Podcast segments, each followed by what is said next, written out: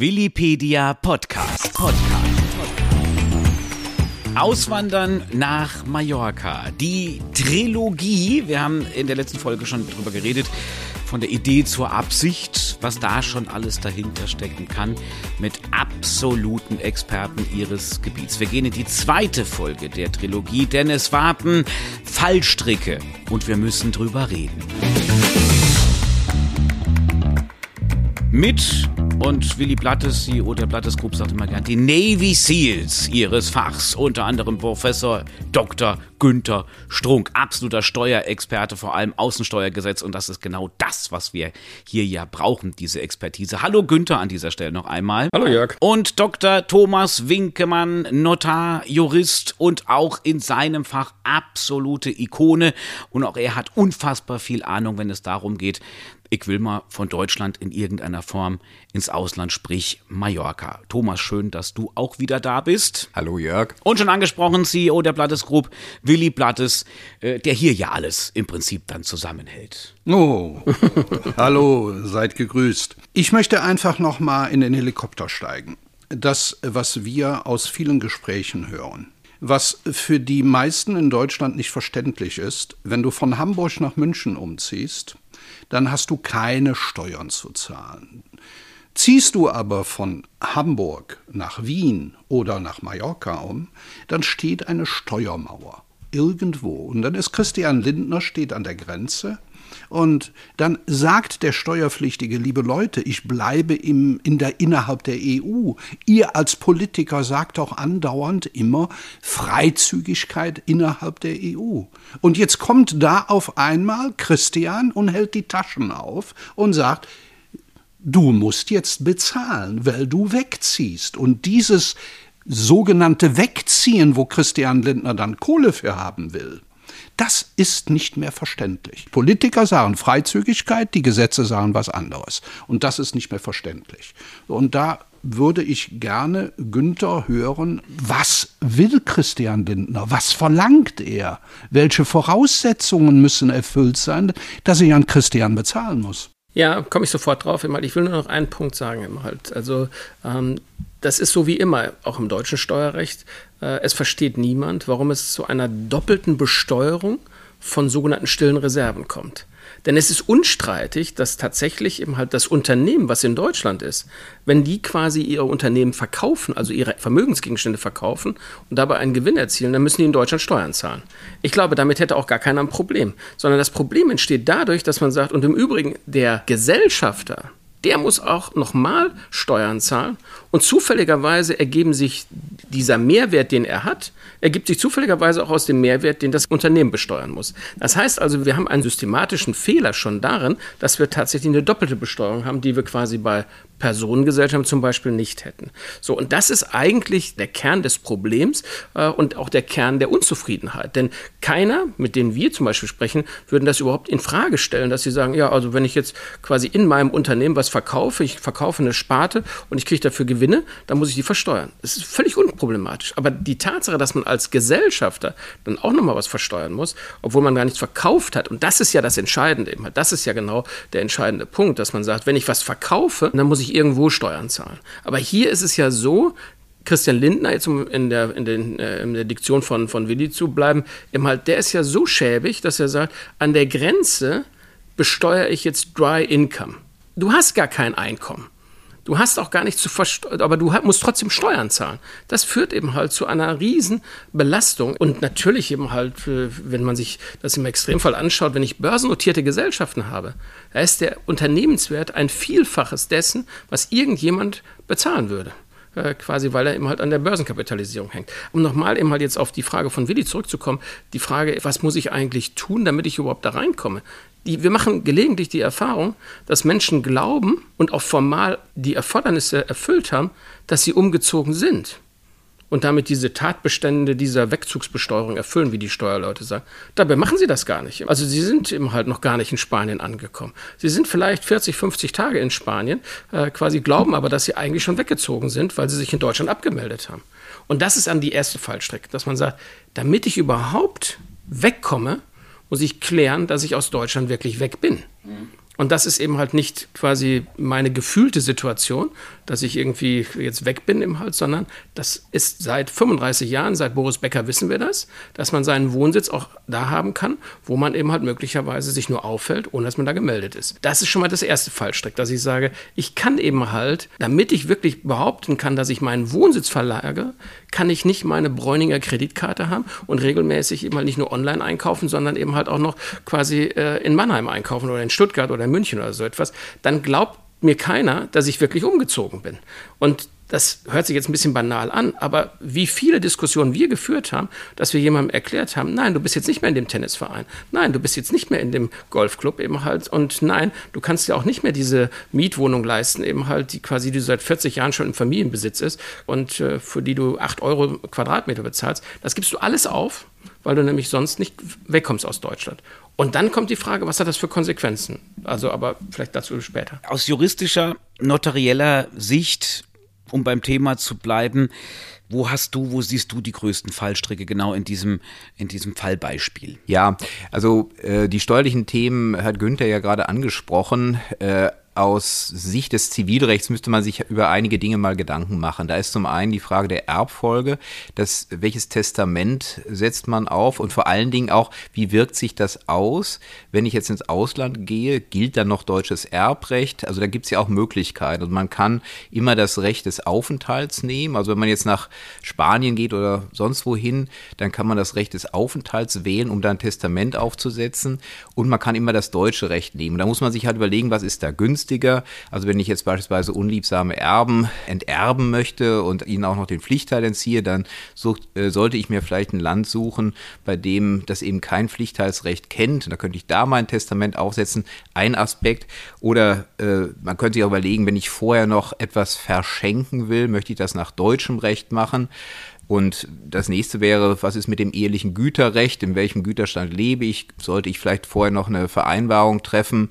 da möglicherweise in notarieller Form oder ist es möglicherweise nach dem Wegzug besser? Das sind so die Parameter, über die ich dann nachdenken würde, jetzt aus zivilrechtlicher Sicht.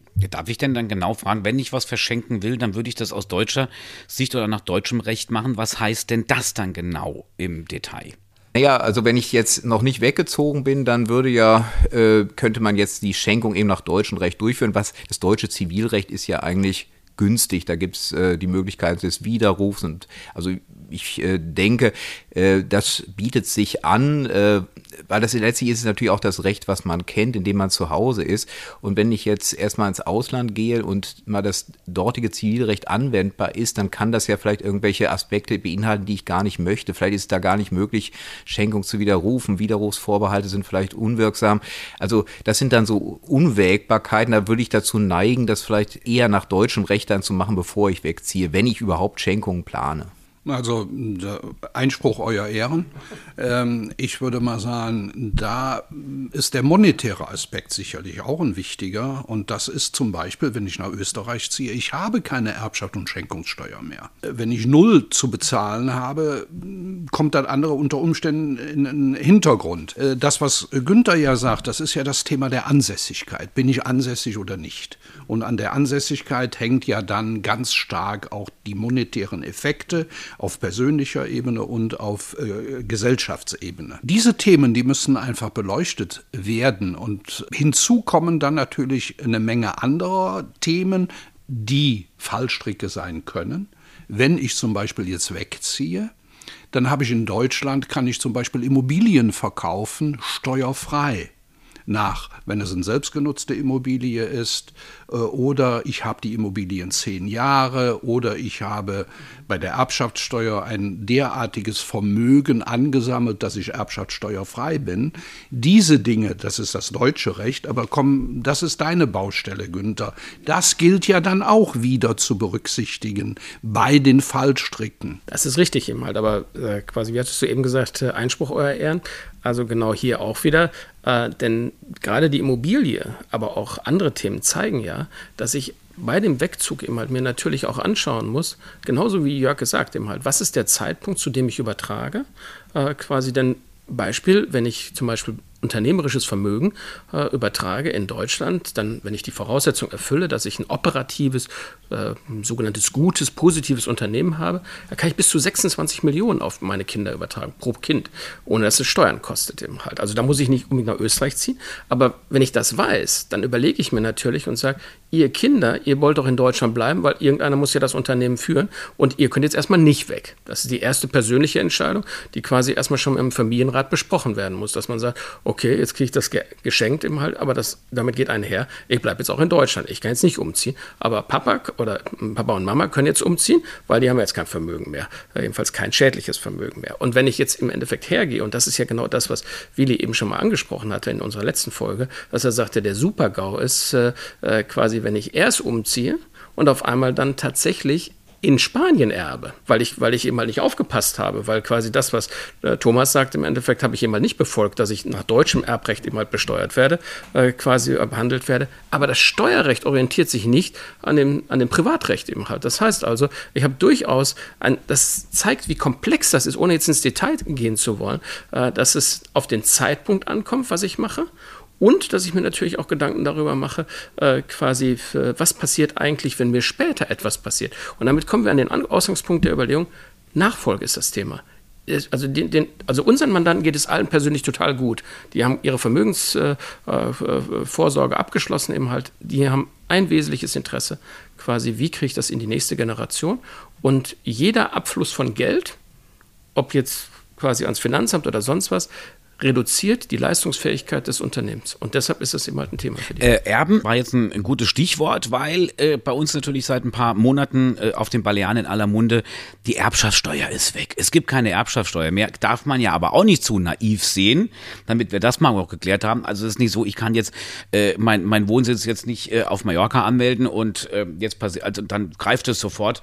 Da sind ja auch einiges zu bedenken. Fristen und so weiter. Lieber Willi, wie sieht es eigentlich damit aus? Man ist ja nicht sofort befreit von der Erbschaftssteuer hier. Aber ich gebe den Ball direkt wieder an Günther weiter, weil Christian Lindner hat sich ja was Gutes überlegt, wenn du wegziehst. Ne? Also dann bist du nicht direkt mit dem Wegzug erbschaftssteuerfrei und nicht nur die spanische Sonne zu genießen, sondern in Spanien keine Erbschaftssteuer zu zahlen. Günther. Ich habe aber dann natürlich immer noch den Bezug zu Deutschland eben halt entweder, weil quasi das, was Gegenstand der Schenkung oder der Erbschaft ist, äh, in Deutschland liegt, oder aber, weil ich immer, und das war dieses Thema mit den Fallstricken, auf die wir eben nochmal eingehen wollten, weil ich es einfach versäumt habe oder weil es mir quasi mein Luxusgefühl mir, das, äh, mir die äh, Notwendigkeit gegeben hatte zu sagen, ich möchte ganz gerne trotzdem auf Sylt weiter wohnen bleiben.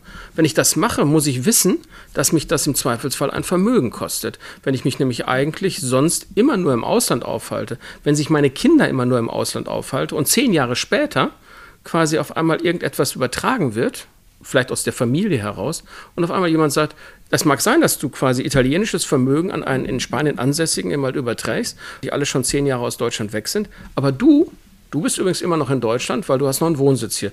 Hast nicht darauf geachtet? Ja, schade eben halt.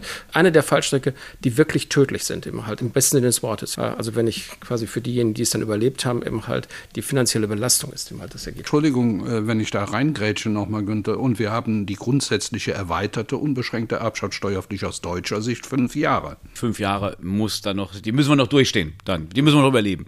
Ja, vielleicht in dem Zusammenhang, man muss halt eben schauen, das ist, glaube ich, auch so ein Teil der Beratungskunst, also dass man eben eine Lösung wählt und findet, die auch der Lebenswirklichkeit entspricht. Also dass man nicht nur irgendwelche Dinge empfiehlt, die nur auf dem Papier funktionieren, sondern die dann auch so gelebt werden.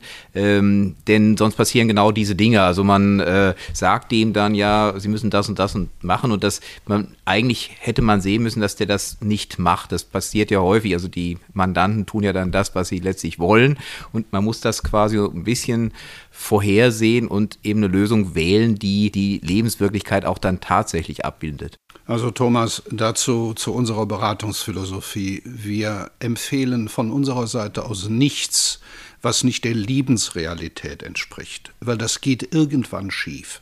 Und wenn es dann irgendwann schief ist, dann geht, dann haben wir wieder dieses von mir genannte Großschadensereignis. Also das lehnen wir auch vom Grundsatz her ab, weil es nichts bringt. Denn ich glaube, wir sind uns darüber im Klaren, die kompromisslose Qualität, die muss den Lebensverhältnissen entsprechen und wir müssen natürlich auch ein Monitoring drüber legen.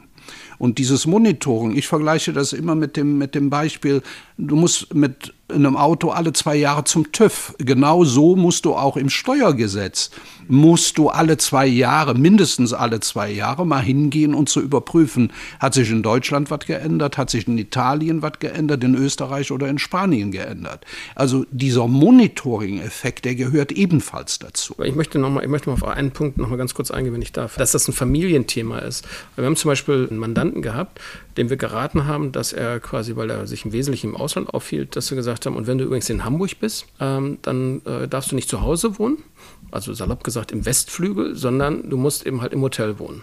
Dann hat er gesagt, das ist eine total tolle Idee, Professor eben halt, dann bin ich tot. Weil nämlich meine Mutter, wenn die sieht, dass ich quasi in Hamburg bin, aber nicht zu Hause wohne, dann war es das im Endeffekt. Also ich werde nicht enterbt, sondern ich bin wahrscheinlich immer die so sauer, dass, äh, dass sie mir nach dem Leben trachtet. Im. Das ist natürlich ein bisschen äh, für überspitzt gesagt, aber ich, was ich nur deutlich machen will, ist, das sind die persönlichen Themen, halt, die ich habe. Die kann ja Steuerberater gar nicht lösen, eben halt, sondern ich war reichlich verwirrt, weil ich gesagt habe, oh, das ist ja doof gelaufen.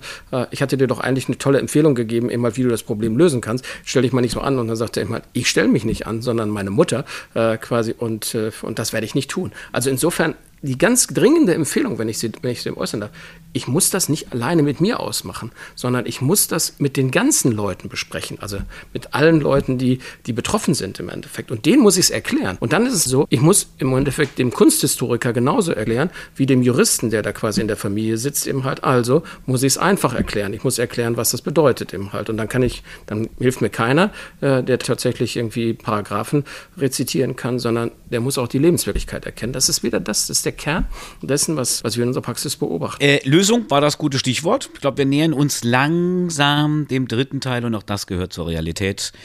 Dem dritten Teil unserer Trilogie, Auswandern nach Mallorca. Äh, wir kommen zu Fallbeispielen der nächsten Folge und Lösungen und dann verabreden wir uns für die nächste Folge. Mehr hören Sie übrigens auf podcast.blattes.net. Willipedia, auf Mallorca verankert, weltweit vernetzt.